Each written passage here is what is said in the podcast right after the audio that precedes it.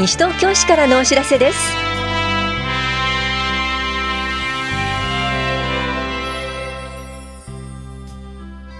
今日は年末調整と説明会。秋の屋敷林企画法屋の愛と白子川などについてお知らせします。インタビュールームお話は西東京市市民課の高橋和樹さん。テーマは住民票に旧姓が併記できるようになります。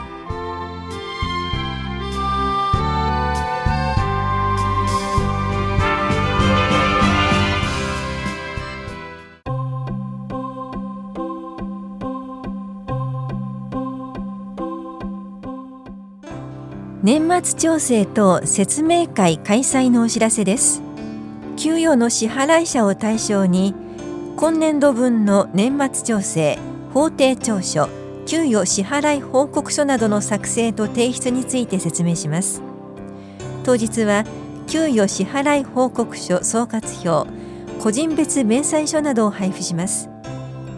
説明会は11月6日水曜日午後1時15分から3時45分まで本屋木漏れ日ホールで行われます。当日直接会場へお越しください。お問い合わせは東村山税務署までどうぞ。市民税課からのお知らせでした。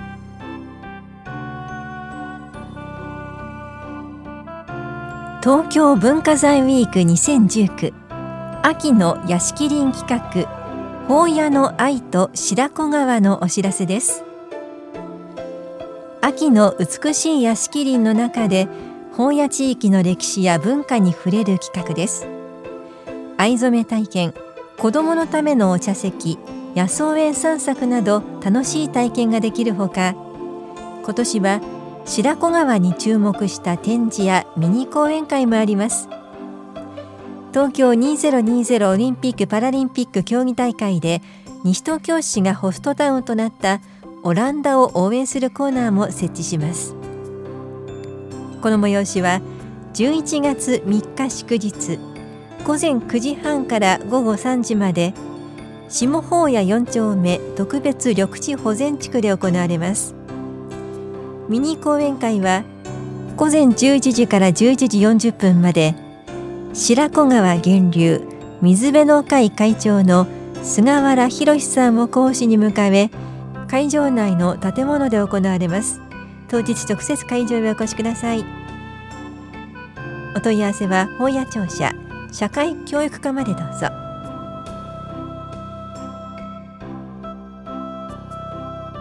猫の譲渡会のお知らせです。西東京市地域猫の会では飼い主がいない猫の新しい飼い主を募集するため猫の譲渡会を開催します。この催しは11月3日祝日午後1時から4時までエコプラザ西東京で行われます。詳しくは西東京市地域猫の会までお問い合わせください。環境保全課からのお知らせでした。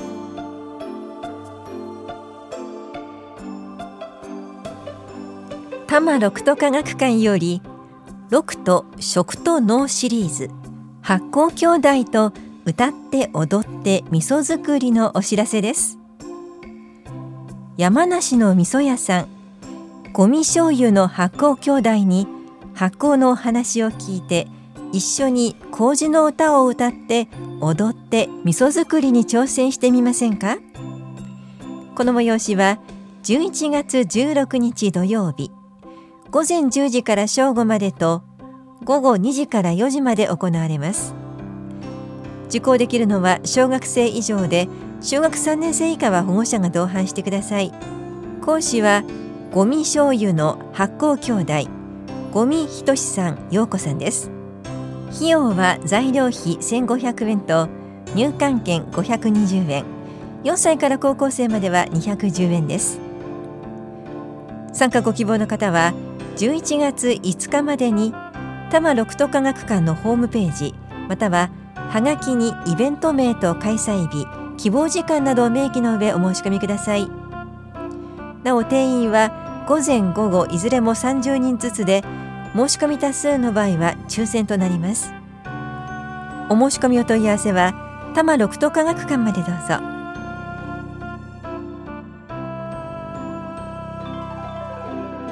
リハビリ窓口相談のお知らせです。リハビリに関する相談を希望する方と関係者を対象にリハビリ方法や福祉用具住宅改修などについて理学療法士による相談を行います。11月6日水曜日午後2時15分から3時15分までと11月21日木曜日午前11時15分から午後0時15分まで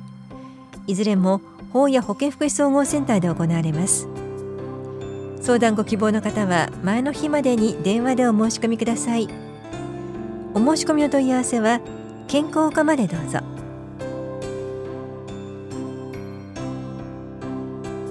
口頭がん検診の締め切りが迫っています。検診期間は11月30日までで対象となるのは40歳以上で特に喫煙する方です。費用は600円です。申し込みは市役所健康課宛てにはがきを郵送するか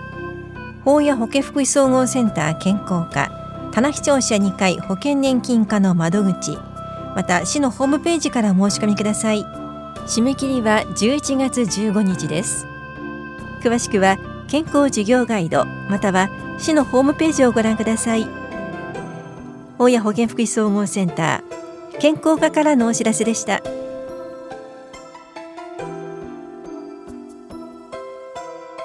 ブロック塀等の耐震診断除去などの費用の一部助成のお知らせです。西東京市では通学路に面するブロック塀などの倒壊による人的被害を防ぐためブロック塀などの耐震診断除去などの費用の一部を助成します。対象となるブロック塀は市内各小学校が定める通学路に面し倒壊の危険性があると判断されたものです。助成額は費用の3分の21メートル8万円までです。その他助成条件がありますので必ず事前にお問い合わせください。震災前に着工などをした場合は助成できませんのでご注意ください。大谷庁舎住宅課からのお知らせでした。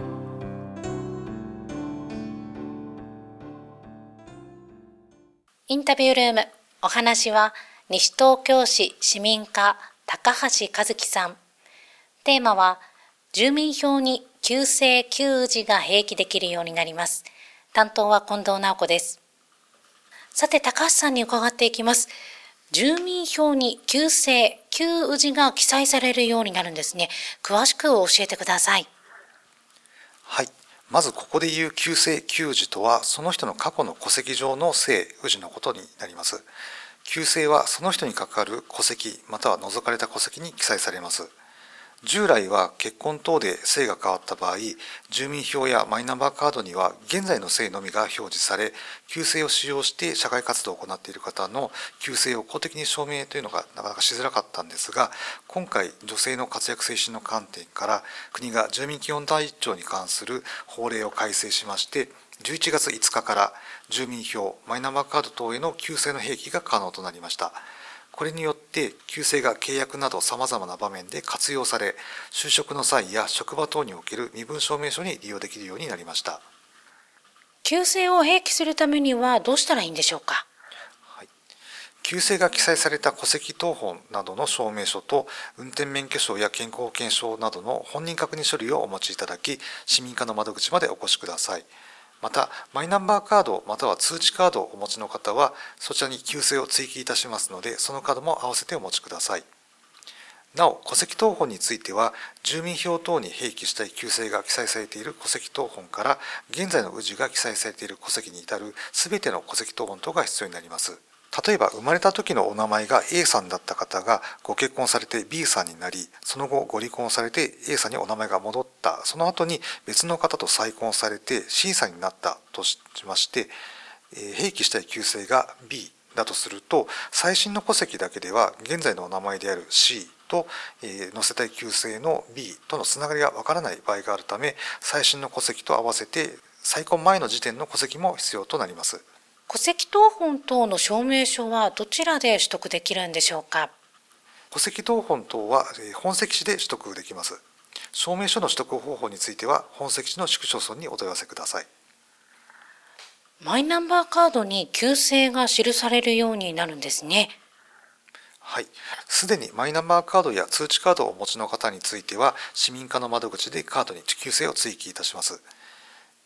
まだマイナンバーカードを作成されていない方これからカードを作成される方につきましては旧姓が併記されたカードが申請後に作成されます。旧姓が記載されたマイナンバーカードは旧姓を含めた身分証明書としてご利用いただけます。その他に住民票に旧姓を併記するようになって市でできるようになる手続きはありますか？はい、住民票に旧姓が併記された方は旧姓で印鑑登録をすることができるようになります。なお旧姓での印鑑登録を希望する方ですでに印鑑登録をされている場合につきましては印鑑登録は一旦廃止となりまして新しく旧姓で印鑑登録を行っていただくことになります。それではこの件に関しまして詳しいお問い合わせどちらにしたらよろしいでしょうか？こちらの詳細につきましては西東京市ホームページまたは西東京市市民課までお問い合わせください。最後になります。ラジオをお聞きの皆さんへ一言お願いいたします。はい市内7カ所に設置されております住民票等自動交付機は来年令和2年8月31日に前代廃止となる予定ですが住民票に旧姓が併記された方の住民票の写し及び印鑑登録証明書につきましては自動交付機から発行できなくなりますのでご注意ください。マイナンバーカードをお持ちの方は証明書コンビニ交付サービスのご利用をいただくことができますのでこちらのご利用もぜひご検討ください。ありがとうございます。インタビュールーム。テーマは、住民票に旧姓旧字が併記できるようになります。お話は、西東京市市民課、高橋和樹さんでした。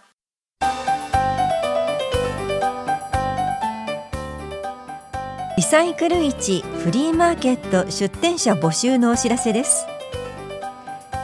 12月1日日曜日午前9時から正午までエコプラザ西東京で行われます出店できるのは西東京市内在住のリサイクルに関心のある個人団体で成人の方です。なりわいとしている方はご遠慮ください。出店ご希望の方は古福はがきで今月10日までにお申し込みください。宛先はエコプラザ西東京内ゴミ減量推進課までです。はがきは1世帯1通に限られます。なお申し込み多数の場合は抽選となります。飲食物動植物などの販売出店場所の選択はできません。詳しくは西東京市ごみ減量推進課までお問い合わせください。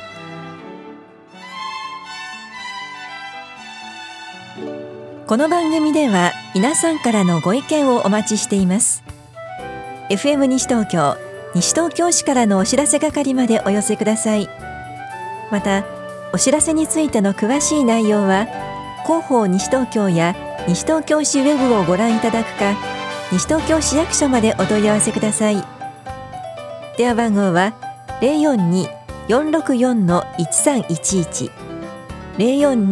042-464-1311番です。以上西東京市からのお知らせ亀井さゆりでした。